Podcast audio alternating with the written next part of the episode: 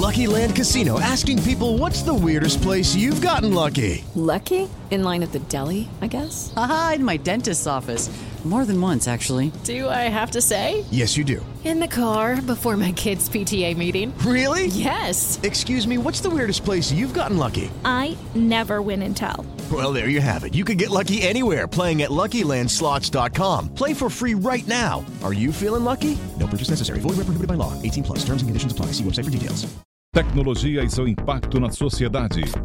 Digital de tudo. Digital de tudo. Com André Miceli. And I know I play a bad guitar.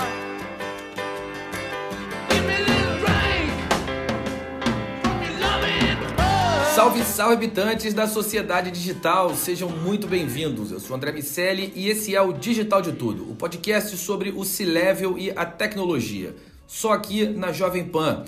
Nossa convidada de hoje está há quase 30 anos usando a tecnologia para ajudar a cuidar da saúde naquela que faz parte, sem dúvida, do rol das principais instituições médicas do Brasil. Hoje a gente recebe a CIO do Hospital Albert Einstein, Kátia Gontarzik Andersen. Seja muito bem-vinda ao DDT. Boa tarde, André, Daniel. Obrigada aqui pelo convite. É um prazer estar aqui com vocês para essa conversa. Muito legal. Bom, para conversar com a Kátia, está aqui o meu amigo Daniel Salvador. Oi, André. Oi, Kátia. Obrigado aí por vir falar com a gente. Bom, vou começar, Kátia, te perguntando sobre o background de tecnologia. Você tem ali é, implantações de InterSystems, SAP, é, um, um conteúdo bastante é, associado à tecnologia da informação, bastante é, intensa, as ferramentas que foram, que foram fundamentais para construir é, os pilares do que a gente vive hoje em dia, desse processo de transformação digital, ali nos anos né, 90, início dos anos 2000, a gente viveu esse momento das implantações dos ERPs, dos softwares que fundamentaram e criaram as estradas que hoje em dia nós estamos usando para percorrer nesse processo de inovação. Como tem sido usar a tecnologia nesse contexto da saúde que acaba extrapolando, né? Hoje você tem uma, uma função que é, que é maior, né? que cuida da- também de manter as rodas eh, girando, mas também fala de inovação, de tecnologia em outros pontos da saúde. Explica esse contexto inteiro pra gente. Então, pegando esse histórico que você comentou, né, é, eu estou aqui na instituição há 26 anos, né, no Einstein. Não foi o meu primeiro emprego, né, eu passei rapidamente aí por uma por uma empresa focada na área financeira, que foi meu início aí de carreira. E depois eu participei aqui de um, de um processo seletivo do Einstein, né? Entrei uma área totalmente diferente de saúde, né? Era uma época que os processos ainda eram muito manuais, né? E a, tecnologia estava sendo é, focada mais na parte administrativa financeira, iniciando um pouco aí nos processos assistenciais. Então, como você comentou, né? Eu passei por implantações importantes, né? Acho que isso foi fundamental, né? Para para minha carreira, né? Para o meu aprendizado. Então, entrei como uma analista, passei por diversos projetos e desafios, né?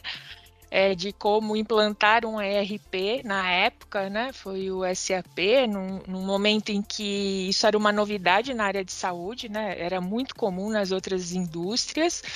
E o Einstein foi pioneiro nessa questão, né, de colocar um ERP de grande porte, né, e complexo para atender os nossos processos. E aí a gente se viu fazendo a integração de uma prescrição eletrônica com o sistema de estoque, né? Era um desafio e tanto, né?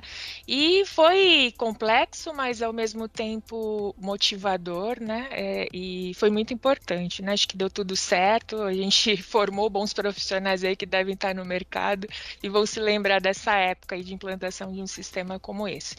E aí a gente começou a evoluir na parte de é, sistemas para apoiar né, a assistência, né? A parte clínica, a parte do médico, enfermagem. E acho que foi fundamental né, para que é, eu atuasse nesses projetos é, a imersão no negócio, né? Então eu, eu lembro de, de participar, né? De os meus plantões que eu falava, né? Eu, eu, eu me inseria ali no contexto de um laboratório e, e, e, entendia como era um processo de laboratório, um pedido de exame, como que eu interfaceava, né? O equipamento com as amostras, né? É, enfim também fazia o meu plantão lá com médicos, enfermeiras, nutricionista, fisioterapia, tentava entender todos os processos, né? E isso foi, foi importante, porque os projetos e os desafios foram aparecendo, né? E, e eu fui aprendendo o Einstein né, tem essa característica do pioneirismo, né, de inovação, né, e naturalmente as coisas foram acontecendo, né, eu, eu fui crescendo junto com a instituição, né, assumi essa posição de, de CIO em 2019, né, mas eu já tinha muito conhecimento dos processos, né? Isso com certeza me ajudou e me ajuda, né, no dia a dia, na discussão com os meus pares, né, com os outros diretores, em conhecer os processos, em ajudar a minha equipe, né?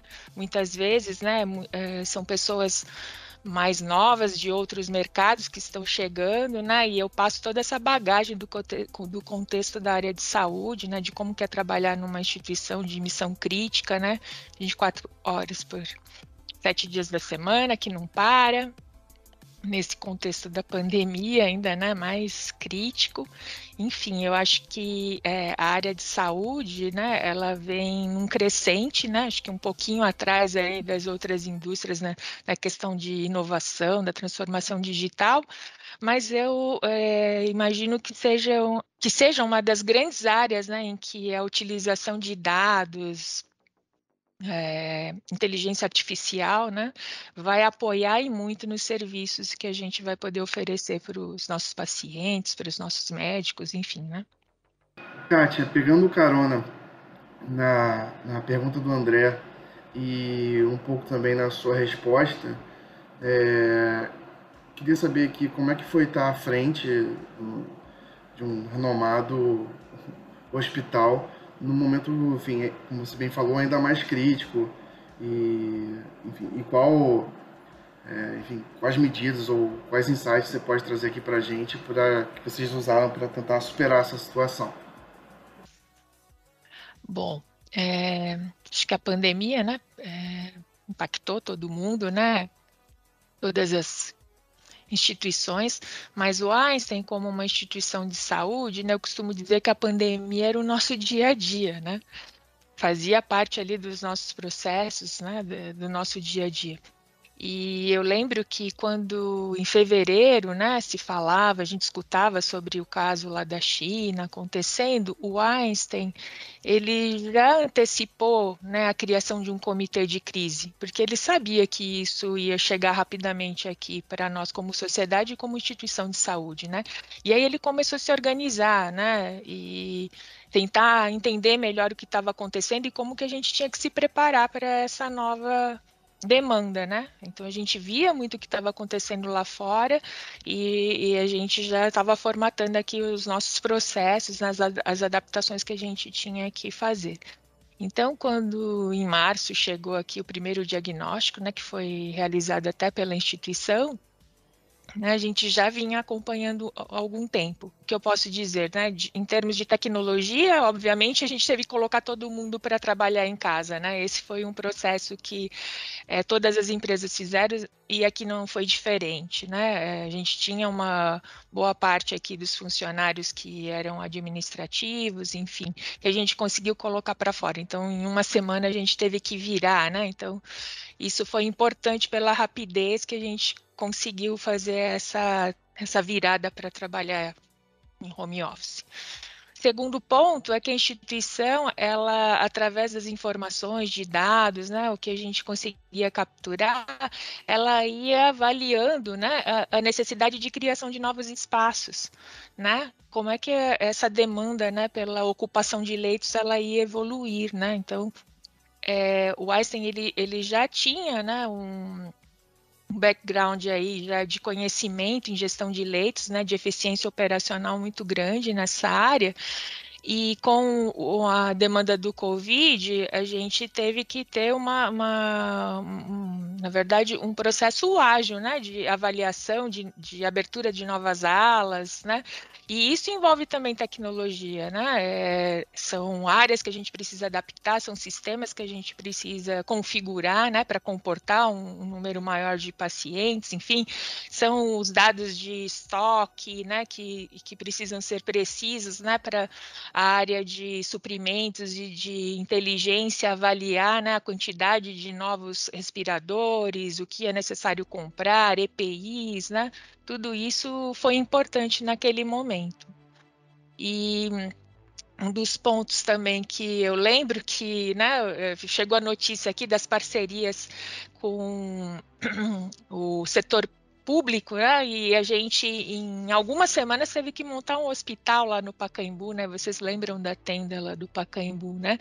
Isso também envolveu tecnologia, eram links, computadores, equipamentos que a gente teve que né, buscar aí no mercado, parcerias, instalar e no final deu tudo certo, né? Em poucas semanas a gente conseguiu entregar um hospital, né? Isso foi um, um processo aí muito é, de, de, união, de força aí de todas as equipes e, e, foi um sucesso também a utilização daquele recurso ali, né, pela, pela prefeitura.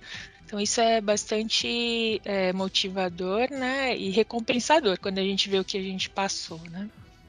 Kátia, quando a gente olha esse processo de, de operações de guerra quase, né, que é mais ou menos o que, o que vocês tiveram que, que prover ao, ao longo da pandemia e mesmo depois daquele momento inicial, houve uma fase muito crítica, muito séria no, no, primeiro trimestre desse ano, no início do segundo, do segundo trimestre. O, o hospital é, estava quase lotado, é, o São Paulo inteiro, o Brasil inteiro estava quase lotado, as, as UTIs do Brasil inteiro, e vocês, é, enfim, precisaram usar a tecnologia em, em diversos aspectos. Um dos aspectos que a gente tem visto é, é, crescer bastante é, é o das health techs, que acabam é, sendo utilizadas tanto para diagnóstico, agora cada vez mais para telemedicina, relacionamento com os pacientes, com inteligência artificial, com, os, com as tecnologias vestíveis, internet das coisas, enfim, tem um sem número de aplicações e quase 90% delas, dessas health techs brasileiras, foram criadas nos últimos 10 anos é, uma, é, um, é um percentual muito significativo em muito pouco tempo, se a gente olhar a história da tecnologia dentro uh, desse contexto. Como vocês estão lidando com, com essas aparições e o Einstein, que tem essa tradição, né, a tradição de inovar, é, como vocês fazem para acompanhar o que tem aparecido por aí? Com relação a essa questão das healths, né, health, health techs, as startups, enfim, é, o Einstein tem uma diretoria específica de inovação, né, que trabalha próximo a, a essas startups ou health techs aqui que a gente está comentando, né? E é, avalia as oportunidades, né? Então, e, e, incorpora isso no seu dia a dia, né? No seu operacional. Então, alguns exemplos aí que a gente teve durante a pandemia, né? A gente utilizou equipamentos para apoio né, de, de, limpeza e higienização nos leitos, utilizou é, novas tecnologias aí na filtragem do ar, né, de pressão negativa, que foram inovações que nasceram ali né, durante esse processo de pandemia e que foram bem utilizados, né, que, que foram provados ali né, e utilizados nesse contexto. E, e, isso vem né, naturalmente crescendo né, cada vez mais. É, e a gente incorpora isso no nosso dia a dia. Né? Então, quando a gente tem uma necessidade, é, obviamente né, tem os desenvolvimentos que são internos, muita coisa a gente é, também faz em parceria né, com com outras empresas e também com essas empresas é, e com inovação, né, que estão trazendo essa inovação, essa outra pegada, né, e a gente incorpora aqui no nosso dia a dia, nos nossos processos, né, como isso se encaixa. Legal ver que é isso, né, que um hospital de tanta tradição, parte da tradição é inovar, enfim, e, e, e você, Kate, e todo o ecossistema, mesmo estando 26 anos aí, tem esse ímpeto de olhar para o que está nascendo agora. Ainda nesse processo de inovação, né? É, ainda com o Covid. Quando a gente fala, né, de disponibilizar um número maior de leitos, que nem você comentou aqui, né, no início desse ano, que a gente teve o pico com mais de 300 pacientes internados aí, é, não é só uma questão de é, ambiente ou de espaço físico, leito e equipamentos e materiais. A gente também tem que lidar com a questão dos recursos humanos, né? Como é que a gente tem pessoas para acompanhar esses pacientes, né? E foi um desafio para nós, né, para a área de RH, por exemplo, fazer uma admissão, né, um, recrutamento, uma seleção de um número grande de pessoas num curto espaço de tempo para para apoiar a assistência, né, na, na atuação aqui do, do Covid. E isso a gente conseguiu com parcerias, né, de, de startups aí que trouxeram né, inovação no processo de, de RH, né, que todo o processo de seleção, entrevistas, contratação, entrega de, de, de, documentação, tudo feito por processos digitais, né? Então, assim, é, foi bastante inovador. E só com isso que o RH né, conseguiu, né, na velocidade que era requerido pela assistência, né, trazer novos funcionários, novos colaboradores. Isso é, é bastante interessante, né? Como a pandemia realmente acelerou várias, vários processos.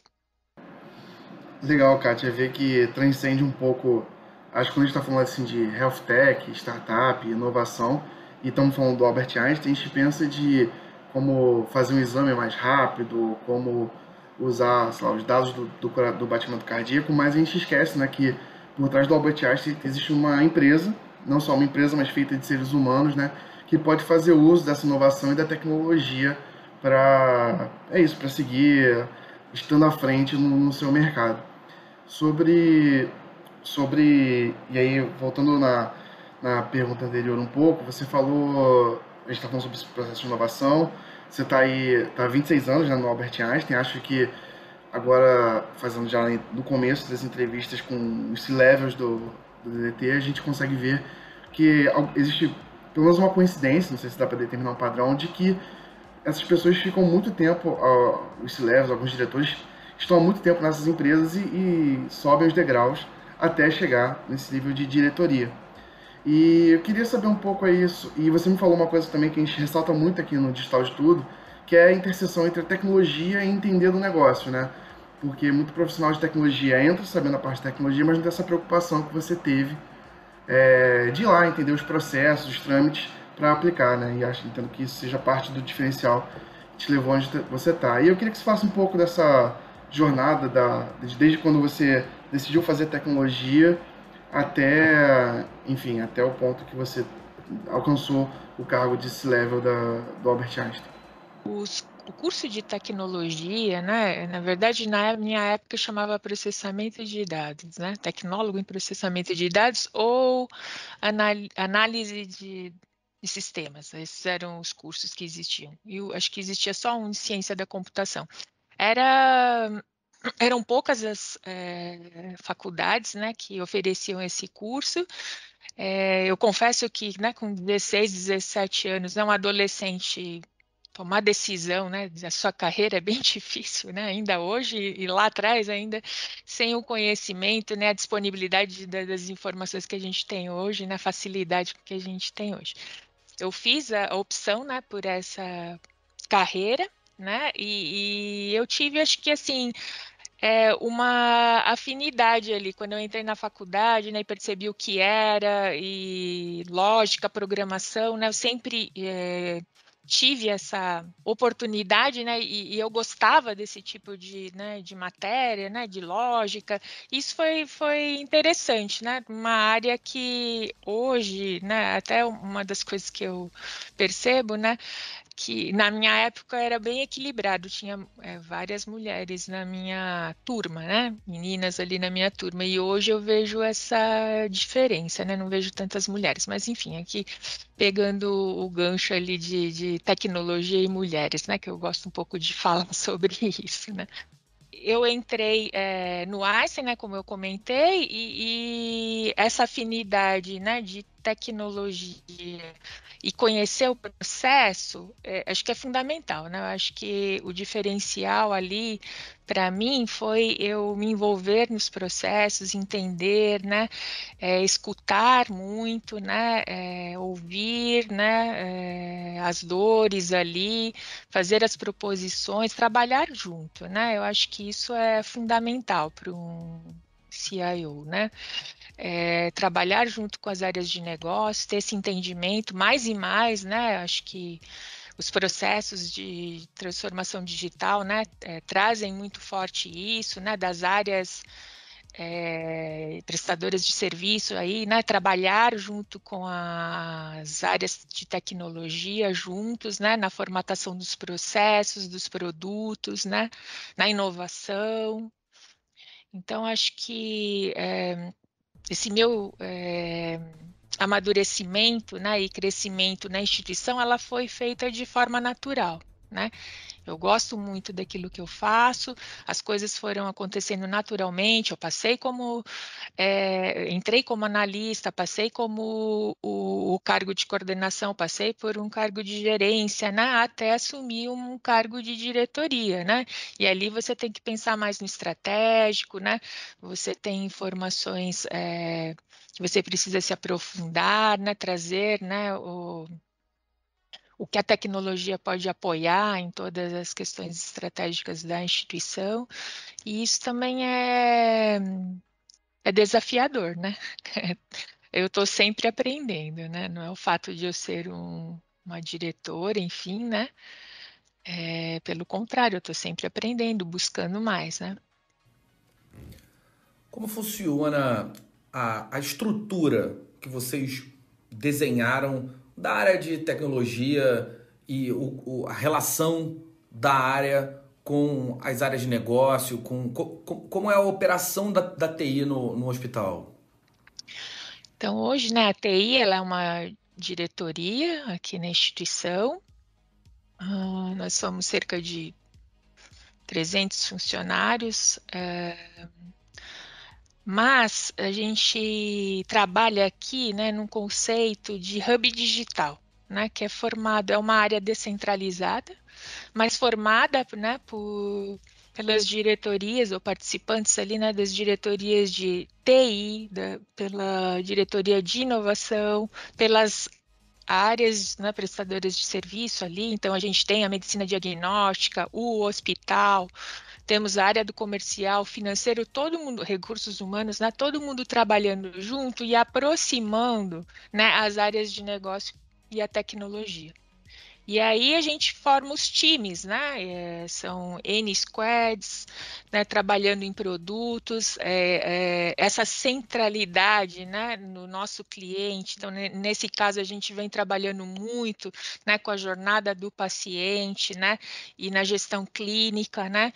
Então, como que a gente evolui, é, trazendo é, serviços né? de conveniência, de facilidade, de acesso para os nossos pacientes, né? E ao mesmo tempo né, melhorando é, e trazendo a tecnologia para melhorar os serviços é, assistenciais, trazer qualidade, diminuir riscos, né? Tudo isso é trabalhado em conjunto. Isso já acontece há uns, há uns dois anos, talvez, é, que a gente mudou né, essa forma de trabalhar, de assim de, de trabalhar com um grupo, né, de, é, digamos assim, mais focado na, nessa questão das jornadas, né? E a gente tem evoluído bastante. Acho que é uma forma de trabalhar que deu certo, né? É, não é simples, né? A gente muda com a forma, né? De trabalho, isso é cultural, mas eu acho que a gente está no caminho certo. Acho que tem muitas oportunidades aí e a gente vai é, evoluir bastante ainda nisso.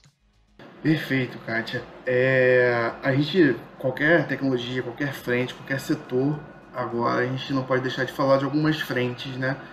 E principalmente agora que a gente está falando de, da, da tecnologia e falando do hospital, é, a gente precisava, queria saber um pouco de você, como é que está hoje o uso dos dados e a perspectiva da evolução desses, desses áudios. Uhum. Bom, é, alguns anos atrás, né, o Einstein ele fez um investimento na implantação de um prontuário eletrônico. E eu acho que ele foi a base, né, para a gente construir uma plataforma sólida ali em relação a dados, né, e, e como isso pode apoiar, né, os, apoiar os diversos processos aqui na instituição. Então, é, esse foi um, um, primeiro passo, né? E aí, agora, né, com esses dados, o, o que, que a gente pode oferecer, né? Seja para o paciente, seja para o médico, pro médico, para os profissionais que trabalham na assistência, né?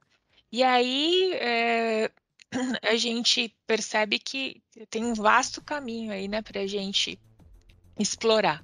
Então a gente vem trabalhando aí em algoritmos né, é, preditivos, né? então primeiro na, na questão de, de, eficiência operacional, a gente né, aplicou algoritmos na, na questão de gestão de leitos, né, já trazendo alguns benefícios na parte de agendamento cirúrgico, então quando o médico faz o seu agendamento, né, ele tem, a gente utiliza algoritmos que, que determina a melhor sala para aquele tipo de procedimento, para aquele tipo de, de é, cirurgia, para aquele médico, né? Quais os materiais que aquele médico é, está acostumado a utilizar, né? Faz todo o sequenciamento né, dessa cirurgia e isso é, agiliza né, e, e, apoia tanto o médico né, e a sua equipe e, e consequentemente, né, uma melhoria ali para o atendimento do paciente.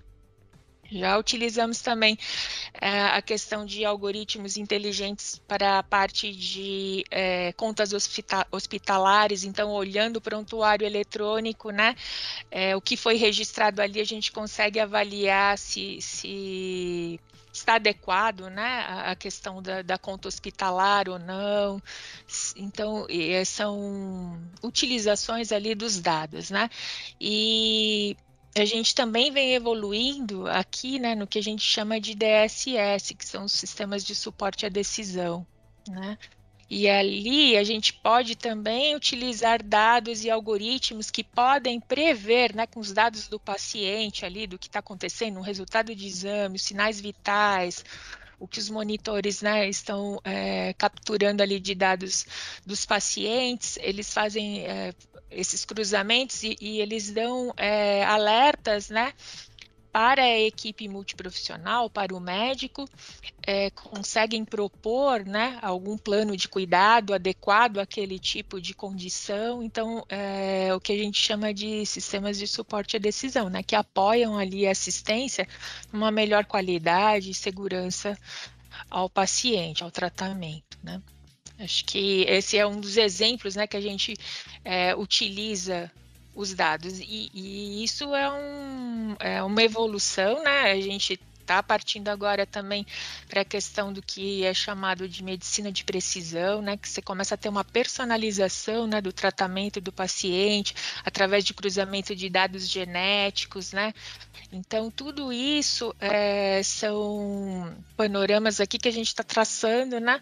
para a questão do, da utilização de dados. E para imagens também, né? São outros tipos de algoritmos que analisam padrões de imagem que pode apoiar o médico que faz o diagnóstico, né? Então, também é um outro exemplo, né, de uso de dados ou de tecnologia ou de inovação na área de saúde. Legal, Kátia. Para a gente fechar, Quero ouvir um pouco de você, a tua visão de futuro, para onde vai o suporte da tecnologia na medicina, né? não somente na utilização que a gente já consegue enxergar ali no horizonte com todos os equipamentos que vão fazer parte do, do controle e, e mesmo assumir alguns órgãos na, na, na nossa vida, é, como também como tecnologia da informação, né? essa TI mais de suporte, para onde ela vai, de que maneira a TI vai continuar dando suporte à inovação na saúde nesse futuro que tem tantas possibilidades. Bom, eu acho que assim, é, tudo isso né, é, é formado por informações, dados, né? E para suportar tudo isso, né, tem toda uma infraestrutura, né, tem todo um time trabalhando em conjunto, né, para que habilite essa inovação, essa evolução. Né? E é, é onde a TI também se encontra, né? Então ela está ali na, na base, ela está no meio, né? Ela vai junto nesse crescimento. Então, acho que é, a tecnologia, a informação, ela está é, distribuída, né? Em, em, todas essas frentes, né? É, é quase é, é, muito difícil, né? Você imaginar, né? Qualquer coisa que, que não envolva tecnologia, né?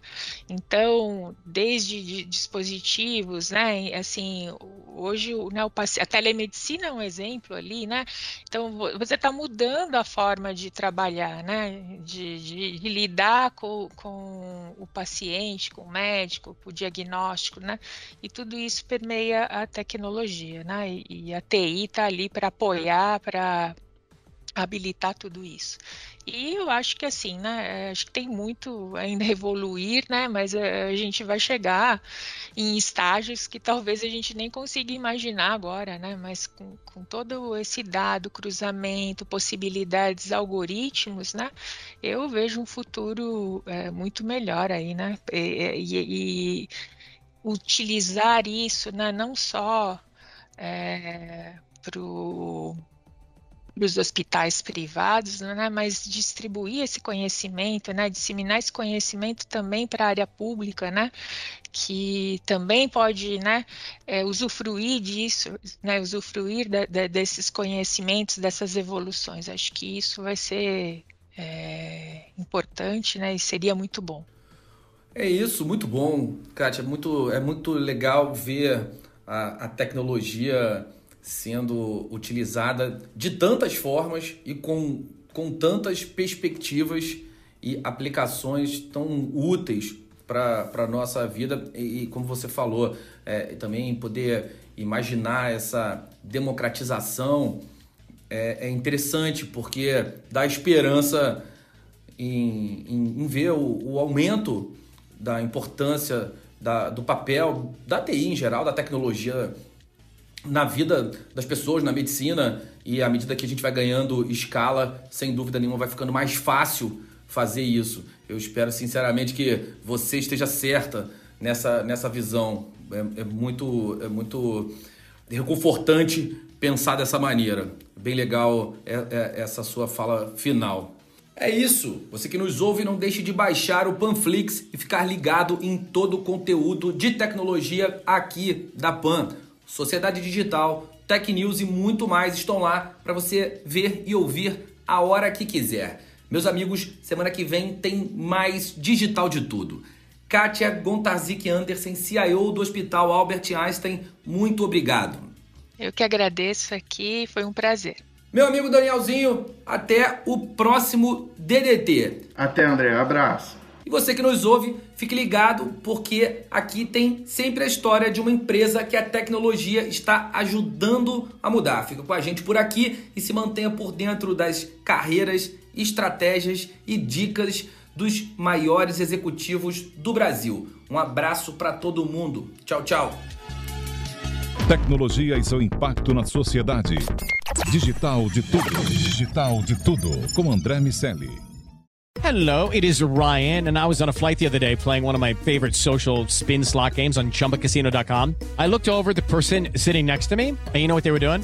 They were also playing Chumba Casino. Coincidence? I think not. Everybody's loving having fun with it. Chumba Casino is home to hundreds of casino style games that you can play for free anytime, anywhere, even at 30,000 feet. So sign up now at chumbacasino.com to claim your free welcome bonus. That's chumbacasino.com and live the Chumba life. No purchase necessary. VGW, void, prohibited by law. See terms and conditions 18 plus.